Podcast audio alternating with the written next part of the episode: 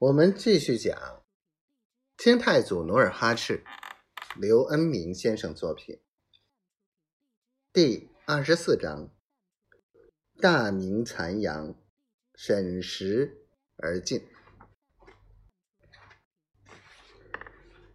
立秋这天，广宁城里的达官富商家家杀鸡宰羊，置酒设宴，忙活着抢秋膘。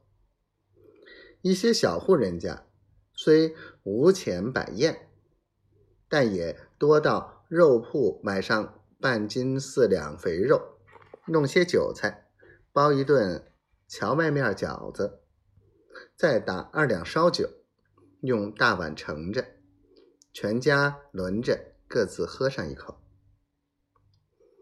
晚饭时，广宁城大街小巷到处散发着酒香。和油炸菜肴的香味，时不时传来画权行令的吆喝声。然而，在偌大个广宁城，独有全城院落最大、门户最高的总兵府特别冷清。这里既不摆酒，又不设宴，连府内的三只看家狗都溜到邻近人家。趴到桌子底下啃骨头去了。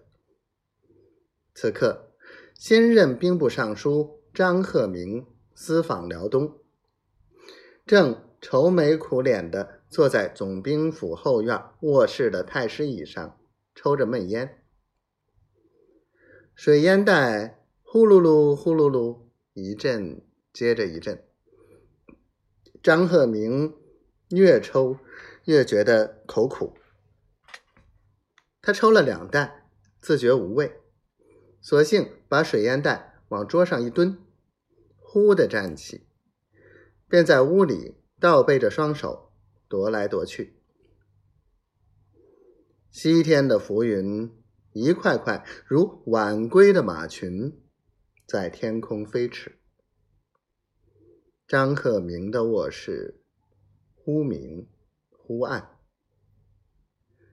这变幻无常的天气，更增加了他的烦恼。他在这寂无人声的屋子里，在这远离妻室的地方，禁不住回忆起那些不愉快的往事。在京城，自明神宗驾崩之后，朝内党派如林，分成。齐、楚、哲三派，各立门户，争权夺位，闹得不可开交。张鹤鸣为人正直，不愿参加派别之争，随之也就成了水中浮萍，整日在府内沉默不语。